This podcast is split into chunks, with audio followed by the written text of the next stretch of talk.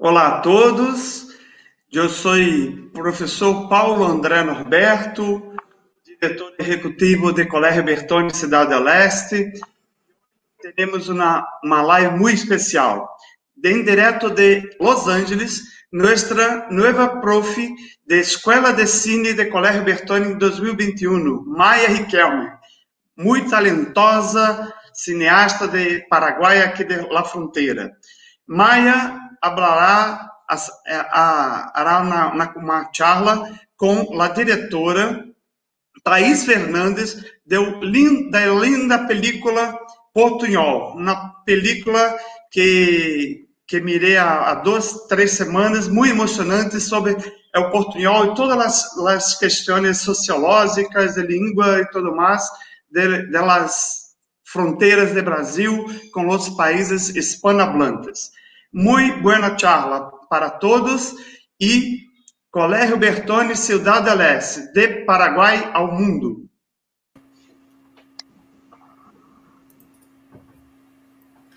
Hola a todos, hola Thais, ¿cómo estás? Muito bem. Gracias por, por, darnos el honor de hablar contigo hoy sobre el material portuñol, que así como dijo Paulo, también lo vi esta semana y habiendo nacido en la frontera me, me voló la cabeza. Estoy impresionada con el material y feliz de poder hablar contigo hoy sobre, sobre el mismo. Antes que nada, si, si pudieras hacer una breve presentación tuya antes de que vayamos al trailer del, del material sobre el cual vamos a hablar hoy, sobre eh, cómo iniciaste en, en, el documental y cómo inició toda tu trayectoria. Entonces, yo voy a intentar hablar en español, pero perdón. Sentite, sentite cómoda que somos de frontera, así que podés hacer un ping-pong. Entonces, dale. Probablemente en el medio voy a cambiar, hablar en portugués, entonces, portuñol. eh, yo soy periodista de formación, yo soy de Porto Alegre, en el sur de Brasil. Y bueno, yo leí en, en, en, esta película, el proyecto original es de la productora Jessica Luz. Ella tuvo la idea y me invitó a dirigir. Entonces, eh, es muy interesante porque me enamoré del portuñol en el proceso de aprender sobre ello, como la idea eh, no empezó conmigo, entonces fue, para mí fue una viaje, el, el, la película es una viaje y fue una viaje de conocimiento también, de pensar hasta sobre mi conexión con eso, porque okay. creo que, bueno, yo eh, en el sur de Brasil tenemos una relación un poco más cercana con Uruguay, Argentina, eh, muy diferente de la gente en, más arriba en Brasil. Uh -huh pero aún así me di cuenta cómo no, estamos alejados a veces y no, nos pensamos como una grande comunidad, ¿sí? Cierto. Y bueno, podemos hablar de eso más claro. en la secuencia. Eh, Déjame... Sí, sí, sí. Déjame preguntarte antes, eh, ¿cómo fue que le conociste a Jessica para, para tener idea de cómo surgió más o menos el material que vamos a ver? Ah, bueno, Jessica es eh, una productora de Porto Alegre también. En realidad, okay. ahora que preguntaste, eh, yo conozco a Jessica desde la universidad. Ah, genial. Ella es periodista también, pero en, en, el medio del curso fue a estudiar cine. Yo me quedé en el periodismo y nos encontramos de nuevo en la vida profesional. Bueno, Porto Alegre es la capital de Rio Grande do Sul, pero es chiquita, entonces... Uh -huh nos alejamos, pero no tanto. Ok. Y bueno, trabajando. Eh, Jessica es productora de mi otro corto, que es un cuerpo femenino, que estuvo ahí en el festival Tres Margens. Que es, de la triple frontera, sí. Sí, sí. Genial. Y ahora también productora del Portuñol. Qué bueno. Vamos, vamos a ver el tráiler entonces. Dale.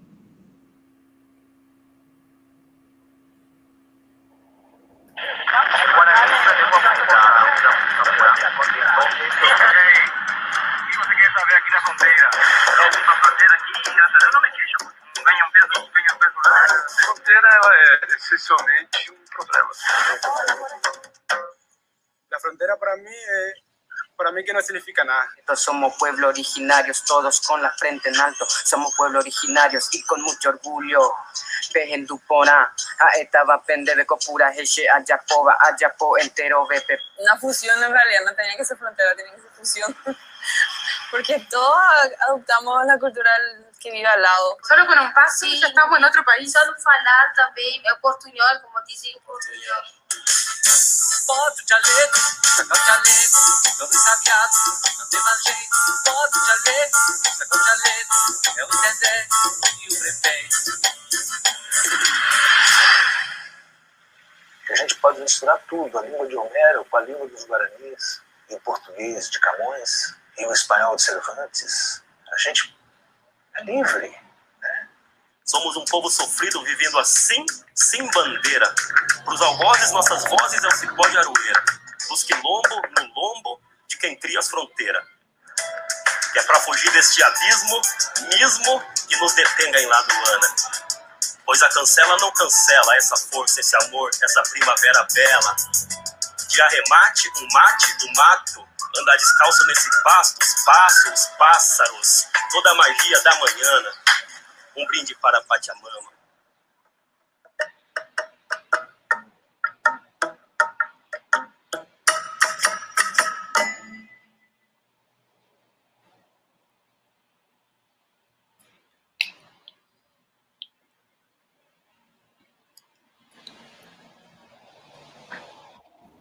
Perdón, ya me muteé y después me olvidé. Es un material fantástico, eh, de verdad muy emocionante. ¿Cuál es la duración del material, Thais? Si puedes comentarnos. ¿Cómo? Ah, eh, ¿La duración de la película? La duración, entera del documental. ¿Qué, ah, ¿qué duración? Es 70 minutos. 70. ¿Y ahora mismo en qué trayecto está? ¿Está en festivales? ¿Cuáles son los festivales? Bueno, entonces, eh, esta película nació de una coproducción con la Globo Filmes de Brasil entonces ya nació con la perspectiva de pasar en la tele. Entonces ahora que ya estrenamos en festivales, la idea es que con todo el tema de la pandemia, aún no sabemos cómo hacer la cuestión de mm, el estreno en el cine, por, bueno, no sabemos qué, qué va a pasar, pero la, la idea ahora es eh, planear cómo hacer este estreno, se va a hacer online, se va a ser en una sala, no sabemos.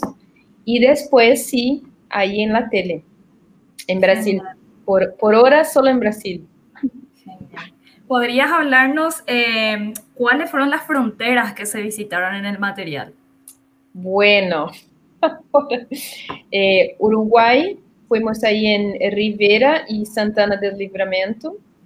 Eh, bueno, fuimos a la triple frontera, Foz, Puerto Iguazú y Ciudad del Este.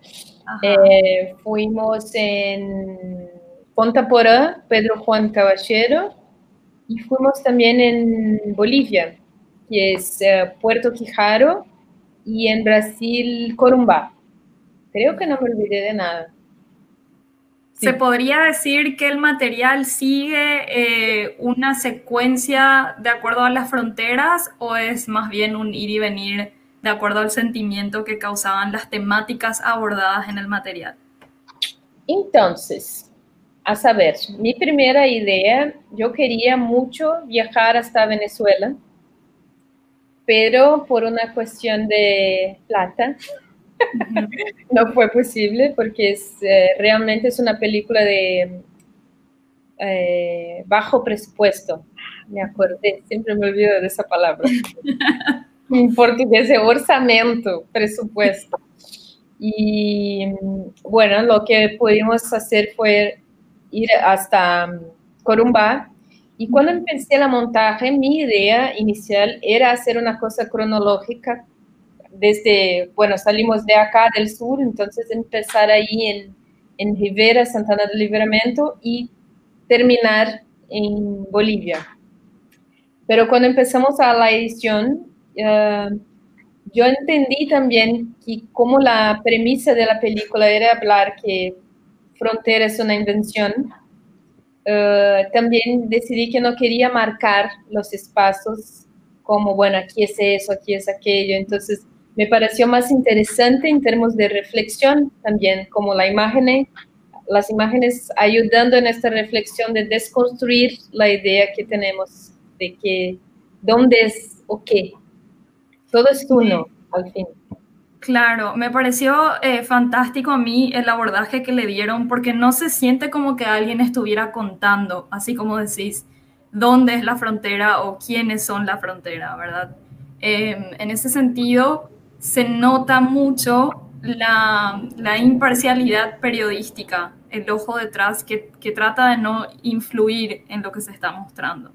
Em, en ese sentido, también quiero aprovechar y preguntarte, ¿cuál es la frontera que más te marcó de las que visitaron? No es porque estoy hablando con ustedes. Pero creo que la triple frontera para mí es muy impresionante porque nada de lo que se lee sobre, eh, ahora me faltó el español, pero en portugués se dice faz jus a lo que se encuentra. Hace justicia, hace justicia. Hace justicia a lo que, se encuentra. Es muy difícil explicar la triple frontera. Eso hasta fue un momento de crisis para mí en la montaje porque yo sabía lo que tenía, yo entendí lo que había visto y tenía muy, mucho miedo de que la película no, no llegaría, ¿entiende? Porque la idea es hablar de esta frontera que es invisible para gente que no hace ni idea de qué es la frontera o aún peor la gente que piensa que fronteras son espacios de contrabando, violencia y todo. Y para mí hay mucha belleza ahí esa mistura y esa gente que pasa de un lado a otro. Y para mí fue lo que más me impresionó por eso, por entender que aún yo creo que nuestra película hace un trabajo de mostrar otro lado, pero aún así creo que solo estando ahí físicamente se entiende de verdad qué es la triple frontera. Decime, en, en, todo, en todo este viaje que vivieron con, con, tu equipo, porque imagino que habrá sido un proceso de transición para cada uno y, como decías, desconstruir conceptos, en todo este proceso de transición, ¿existe algo que pudo haber sido un eh, factor cultural que te marcó más? Como decías, el ir y venir, la belleza, eh, si podrías hablar de algo que se te grabó en la mente. Yo creo que el guaraní para mí es muy bonito escucharlo porque acá en Porto Alegre, que es donde vivo, hay muchas comunidades guaraníes, pero ah, la lengua no es una cosa que se escuche. Yo como ya trabajé con la comunidad haciendo videos, ya escuché, pero me, para mí me parece muy bonito que una lengua indígena es la lengua oficial de un país. Y acá, bueno, tenemos la cultura indígena ahí tan cerca de nosotros y nadie la conoce. Entonces, para mí fue mucho, me, me, encantó así, es una cosa que yo, yo ya sabía que esa era la lengua oficial del país, pero nunca la había escuchado como en la calle. Y eso de que la gente está hablando español y de, de repente sale en guaraní, de repente vuelve al español. Sí. Y también la historia, bueno, que yo, yo sé por la guerra durante mucho tiempo no se puede hablar, o la gente pensaba que guaraní era una lengua fea, no se debía usarla, y toda esa fuerza con que volvió.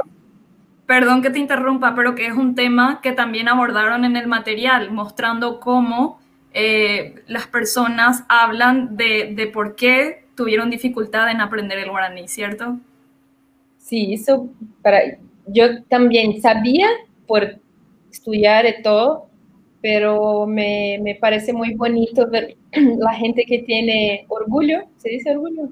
Sí, sí. De hablar una lengua indígena y me da mucha pena que en Brasil, por, lo menos en los estados del sur del Brasil, eso es, es muy lejos, la gente no conoce, no se estudia en la escuela, eh, se entiende.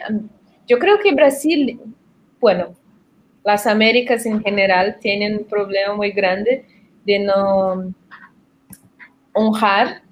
Claro.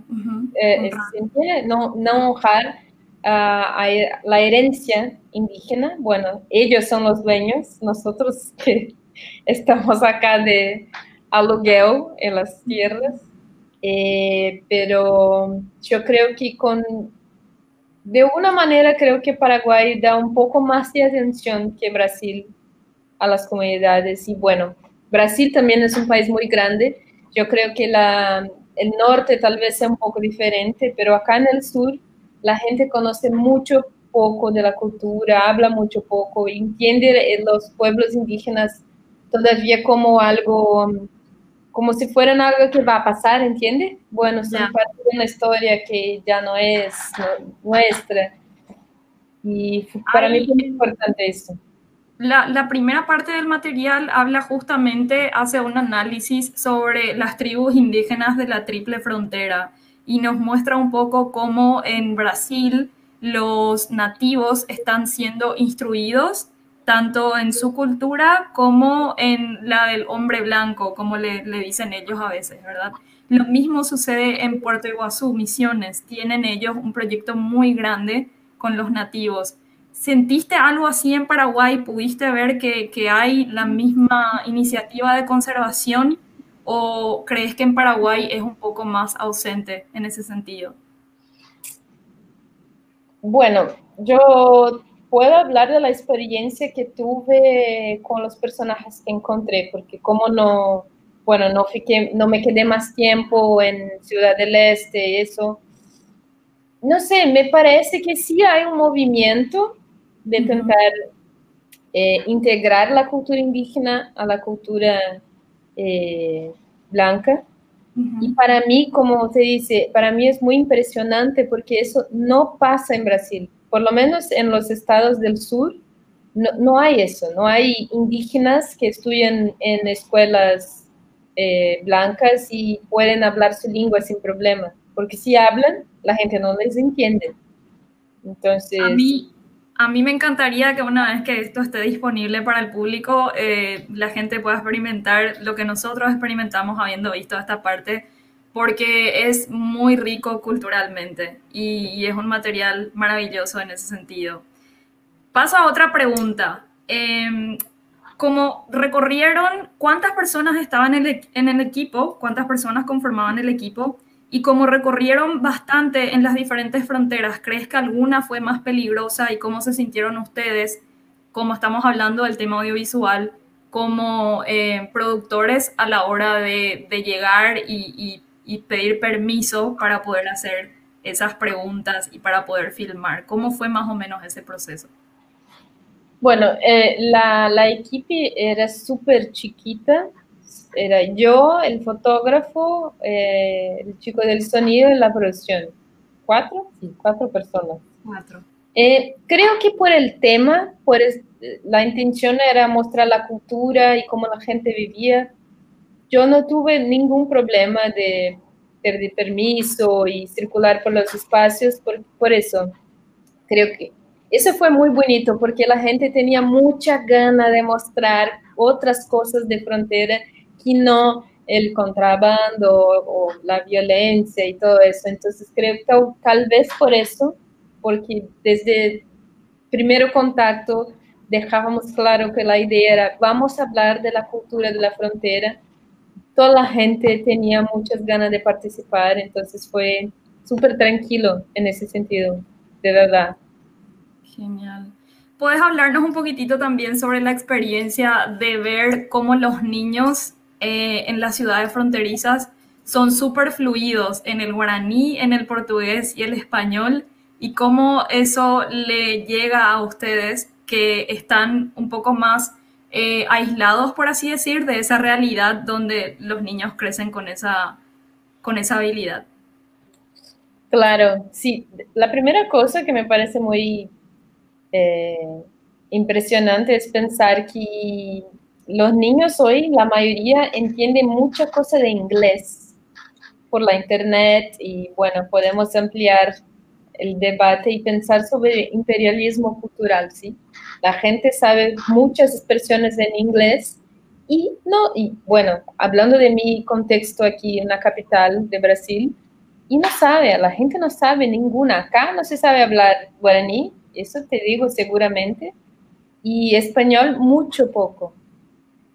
Entonces, y claro, bueno, el ambiente de hablar, de crecer en, en, eh, en un ambiente bilingüe es súper rico porque, y, y, es muy, esto es lejos de mi realidad, como dice.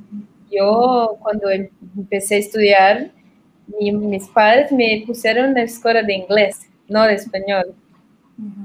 Entonces aprendí primero a hablar inglés y después en español en la escuela y bueno, viajando, tanto que tengo ese español así un poco malo. Perdón. No, eh, está súper bueno tu español, ni te preocupes por eso. Invento unas palabras a veces, pero mm, yo creo que eso debería ser la realidad de todos los niños, ¿sí? Crecer en un ambiente multicultural, pero infelizmente no es posible en todos los sitios.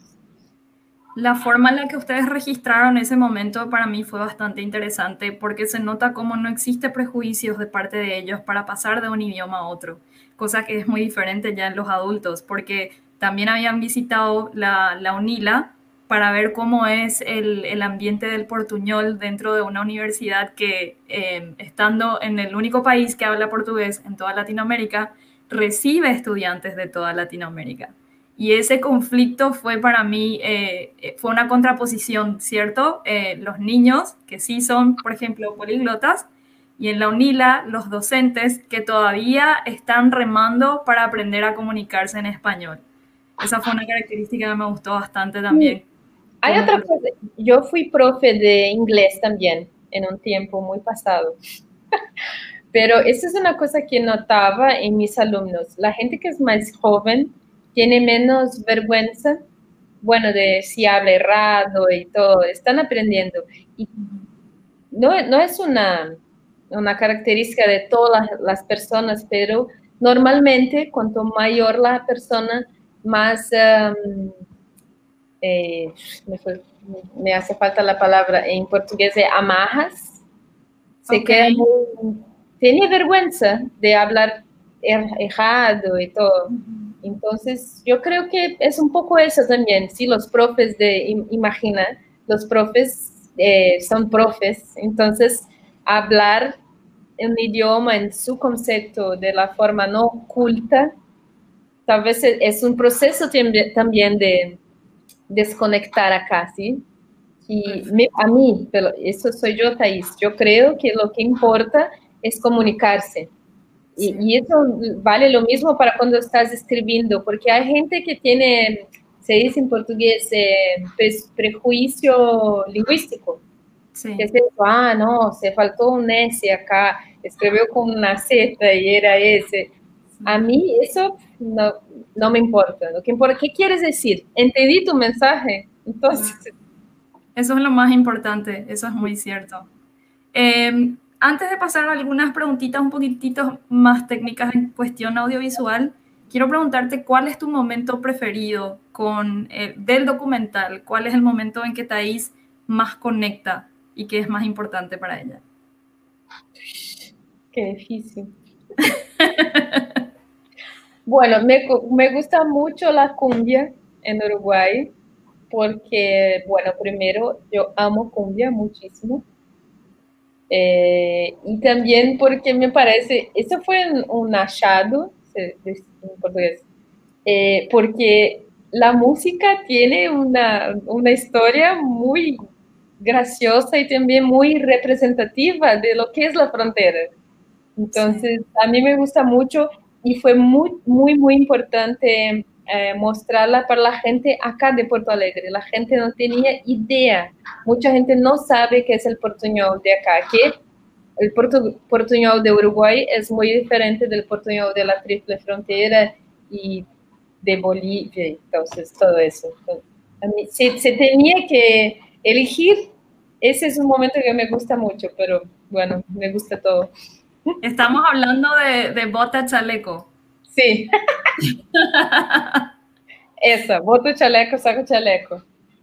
Genial. Eh, hay un recurso, pasando un poquitito a partes más técnicas, eh, hay un recurso recurrente en el, en el material que quería consultar contigo si, si tenía este propósito de actuar de la forma que actúa.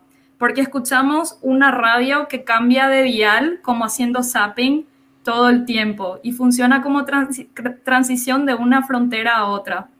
Entonces, en el momento en el que vi el documental, dije, ¿será que este recurso está aplicado por, los productores y la directora pensando en cambiar de idioma en la frontera o es algo que, fue un recurso estético que solamente gustó, pero que está funcionando para conectar esa realidad? Bueno, buena pregunta.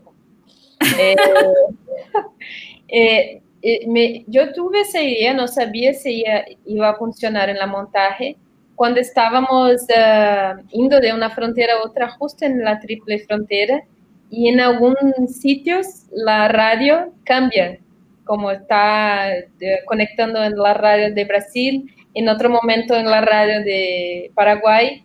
Yo pensé, bueno, eso me parece un súper, eh, una, una, metáfora de qué es frontera, porque eh, no hay como controlar. En un momento está en un sitio, en otro es otro, y, y bueno, las ondas son invisibles y me quedé ahí viajando con la idea y pensé que podría ser un buen recurso para la edición. Entonces, en cuanto andábamos por ahí en, en coche, yo grababa las radios con 10 minutos en un día, 10 minutos otro, y ese material sirvió, sirvió para la edición después. Entonces fue pensado.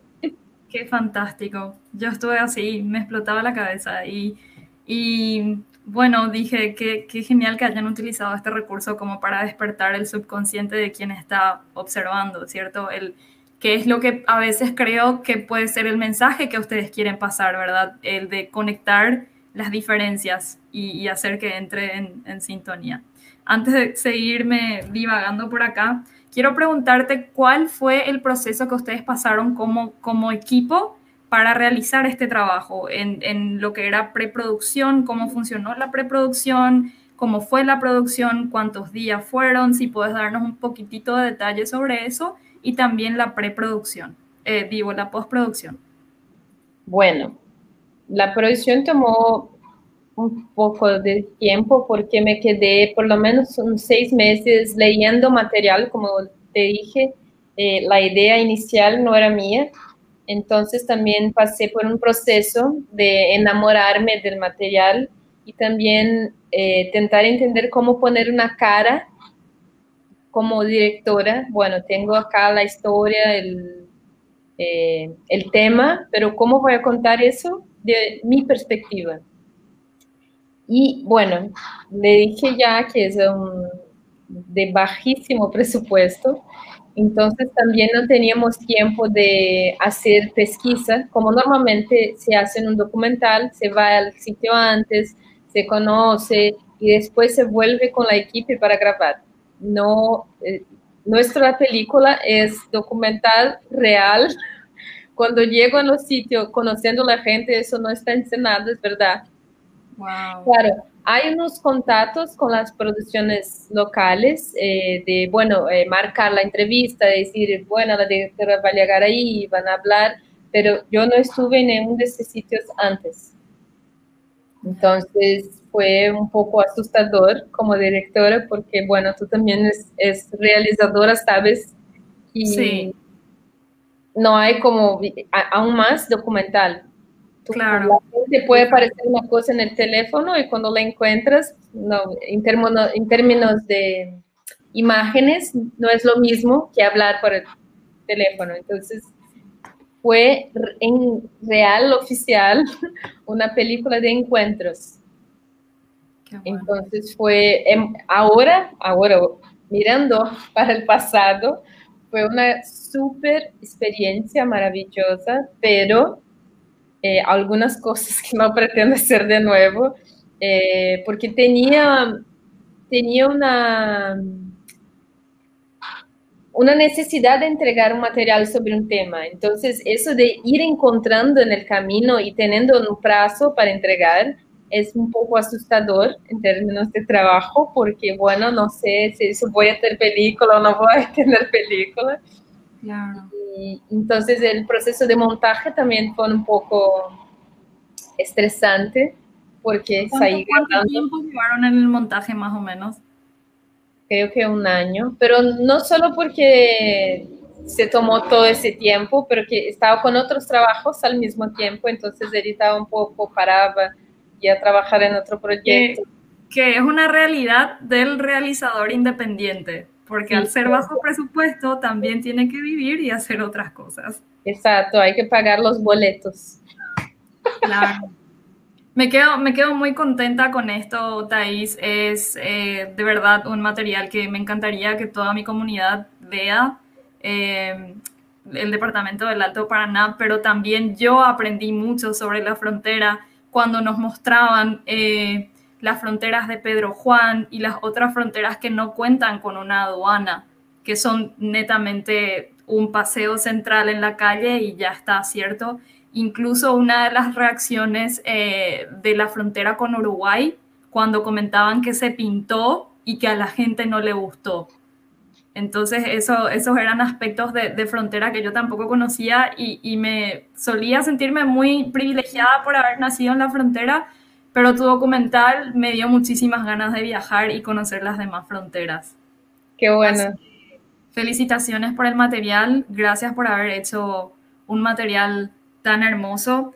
Eh, te pregunto, si, si existiera un mensaje que sea el mensaje principal que te gustaría como directora pasarle a la audiencia con este material, ¿te animás a hablar un poco sobre eso o te gustaría que una vez que la gente lo vea pueda sacar su propia conclusión? Eh, claro, cuando como realizadora eh, creo que nuestro grande premio es cuando la gente entiende sin, sin que tengas que explicarle. Yo creo que yo soy muy eh, ay, las palabras salen. Poder meterle el portugués que todo el mundo va a entender. Bueno, agora um pouquinho de português. Me sinto, eu fico muito feliz assim de ver a reação das pessoas, porque eu acho que eu consegui fazer com que as pessoas enxergassem pelo menos um pouquinho do que eu vi e do que eu entendi. É, quando tu falou lá no início sobre a imparcialidade jornalística, né? Eu acho ela, eu gosto da palavra, mas eu sempre gosto de explicar porque eu acho, de uma certa forma, é um mito, né? Imparcialidade, é, eu acho que é um exercício da gente querer ouvir todos os lados, mas a gente sempre fala de um lugar, né? Sempre fala de um lugar de fala. E eu sempre tive muita vontade de, de implodir esse conceito de divisão, né? Eu reencontrei, é, quando eu estava no início da faculdade, eu comecei a fazer uma reportagem sobre as comunidades indígenas aqui em Porto Alegre, e eu encontrei um cacique guarani que me disse uma coisa que eu nunca esqueci, eu tinha 18 anos, e ele me falou que fronteira era uma invenção do branco, né? Que para eles isso não existia, né? Ele ia visitar uma alguém e tal. E, e, eu reencontrei essa definição, né, conversando com outras lideranças indígenas no filme, mas isso nunca me abandonou, isso que ele falou, né? Então, quando eu entrei no projeto do Portunhol para falar disso, eu sabia que eu queria falar desse lugar, dessa fronteira inventada pela gente, né? Então, claro, eu fiz um exercício de ouvir os dois lados, mas eu também não vou mentir que eu também fui atrás de, de, descobrir essa, essa fronteira inventada, né? E fronteira inventada no sentido positivo também, né? Tem a fronteira ruim do branco, né? Que separa, que quer separar as coisas, mas tem essa fronteira que existe, né? Porque a gente é branco, tem os indígenas e não e isso não precisa ser só uma coisa ruim, né? A gente pode se encontrar no meio do caminho dessas intersecções culturais, né? Então, eu acho que, de alguma forma, quando as pessoas assistem o Portunhol, elas saem com essa impressão, né? Que coisa louca, nossa, então fronteira pode ser muitas coisas, né? Não precisa ser um muro com uma cerca. Então, eu acho, acho, que pelo menos em parte eu cumpri o meu objetivo, que era falar dessa, dessa visão bonita de fronteira, né? Que é, que é legal estar na fronteira também, e é legal ser diferente. É, conviver com a diferença é muito mais legal do, querer, do que querer deixar tudo uma coisa só. Então, acho que cumprimos o nosso objetivo. Desde, desde, mi, desde mi asiento de espectadora te puedo decir que sí y que quedó más lindo aún porque sí nos diste la chance de sacar cada uno nuestra conclusión sobre, sobre qué es sentir frontera, ¿verdad? Porque es difícil ponerle una definición. Exacto, nossa, é muito difícil. bueno, eh, Thais, quisiera preguntarte, porque en esta iniciativa del Colegio Bertoni buscan eh, promover un poco más el arte del cine en la comunidad y despertarlo ya desde edades tempranas, es decir, a los chicos que están en el colegio que puedan ir aspirando a, por ahí me puedo dedicar a documental, por ahí me puedo dedicar a narrativa y brindar un poco más de oportunidades en este sector, en, en nuestra ciudad que siendo la triple frontera sigue siendo pequeña y todavía no tiene las oportunidades que debería, ¿cierto? Entonces yo te pido que dejes un mensaje para por ahí los padres que puedan estar viendo este live, que tengan hijos, que puedan pensar en el futuro de sus hijos y la, instrucción que quieren darles, em, que dejes un mensaje para los chicos también que quieran seguir este camino, ya sea del documental o de la narrativa, ¿qué, qué es lo que pueden encontrar al, al dedicarse al audiovisual? Bueno, Vou falar em português, que eu acho que eu falo um pouquinho melhor, tá, gente? é, eu vou falar do meu lugar, assim, né? Eu fui parar no cinema e eu venho de uma família que não é artística. Meus pais, minha mãe é do lar, o meu pai foi operário a vida toda, e o que eu ganhei deles foi sempre a liberdade de pensamento e muito incentivo para pensar livre e refletir sobre as coisas, né? Falando com os pais, que eu acho que eu tive a melhor criação possível nesse sentido. Tanto que eu me lembro que quando eu fui fazer faculdade, eu tinha uma preocupação muito grande de fazer algo que desse dinheiro, e o meu pai disse: Mas tu tem que fazer algo que te faz feliz. E o resto tem que vir junto disso, né? Então, eu fui parar no cinema sabendo que eu queria muito trabalhar com arte. Na verdade, sim, eu fui me formei em jornalismo porque também aqui em Porto Alegre não existia ainda faculdade de cinema, era uhum. muito caro ir morar em outros estados, então eu achei um jeito de me acercar da narrativa audiovisual fazendo jornalismo. Então, o que eu posso dizer para os pais é que, né, deixem os passarinhos de vocês voarem. né? Para mim foi muito incrível ter tido essa criação.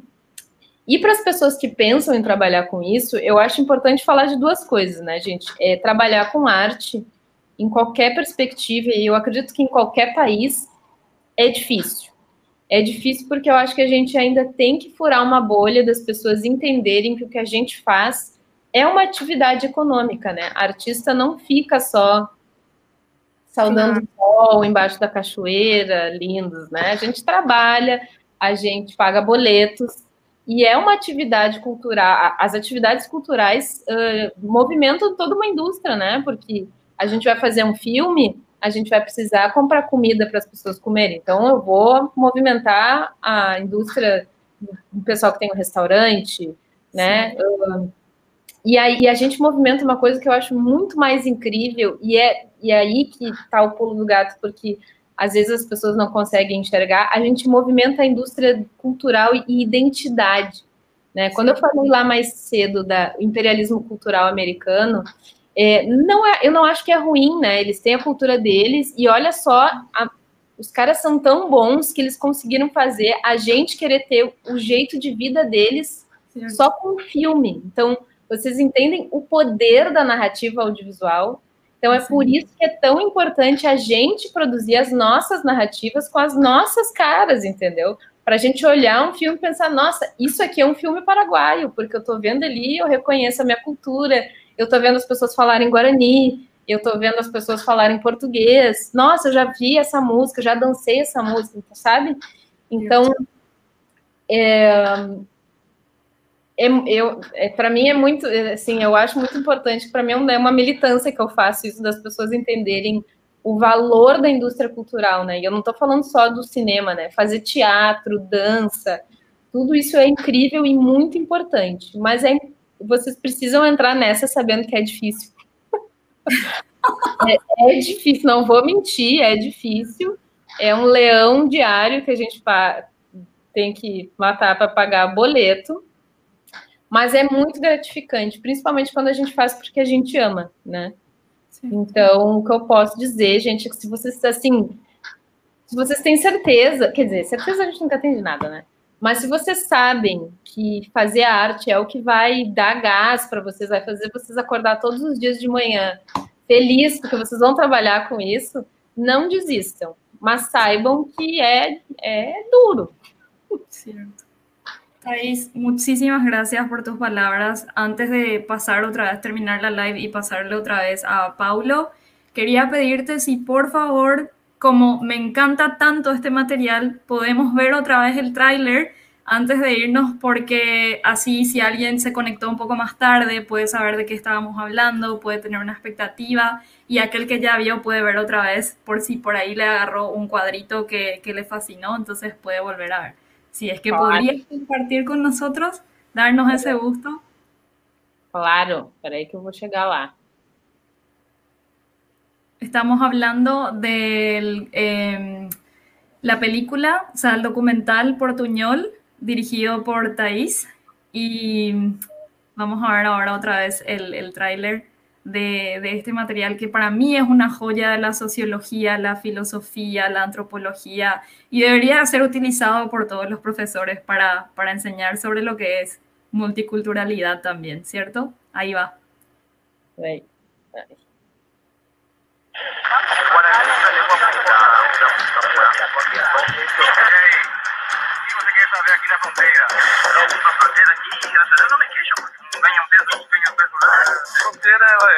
É essencialmente um problema. A fronteira para mim é para mí que no significa nada. Somos pueblo originarios, todos con la frente en alto. Somos pueblo originarios y con mucho orgullo.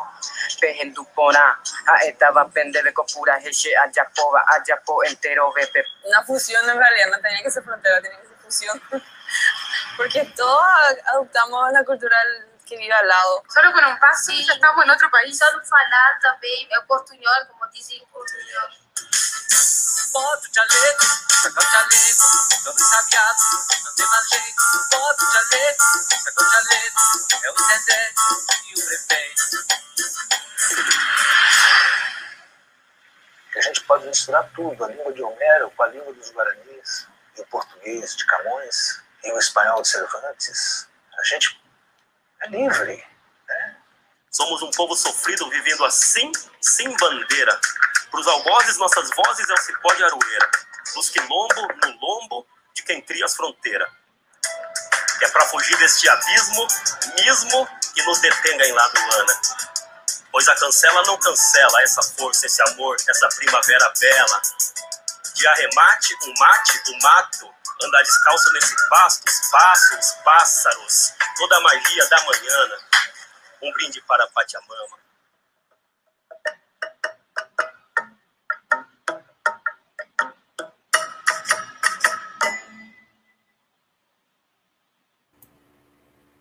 Fantástico, Thais. Más una vez, muchísimas gracias. Eh, de verdad es un honor, un honor tremendo para mí poder haber charlado contigo. Espero que dentro de poco podamos vernos y tener este, este material.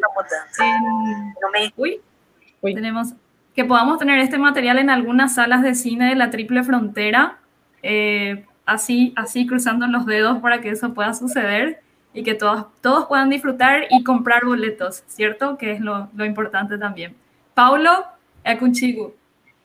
Muitas graças por, pela presença dessas duas guapíssimas e sensíveis mulheres e gostaria de, de destacar a sensibilidade de, da diretora Thais Fernandes. Parabéns. É, seu filme, sua película me emocionou muito e também me emocionou, fiquei emocionado a hora quando você comparou a tri, Trifron, a Trips Fronteira e toda a riqueza de, de nossa Trifron. E queria, me, me gostaria é, descer com a autorização de, de Maia, que no, nossa intenção com o Colégio Bertone e nosso curso de cine é começar ou ajudar a indústria de cine da região. Dela, não, não, não é só para nós, nosso, nossas famílias, tudo mais. É criar uma cultura da cadena de é, é uma indústria que cria que cria não só um processo econômico como também ah, como você falou muito bem a questão de eh, temos uma condição de falar nossa narrativa né? então isso é muito sério muito importante e muitas graças pela presença delas delas duas guapíssimas eu que tchau, agradeço tchau. gente o convite obrigada muito obrigado. E vamos a ser uma sessão em Colégio Bertone. Por favor, quando, quando pudermos, vamos cobrar a ser o que, que, se, que se, seja necessário para sermos uma, uma sessão em, em cole. Ok? Muitas graças por, por las duas.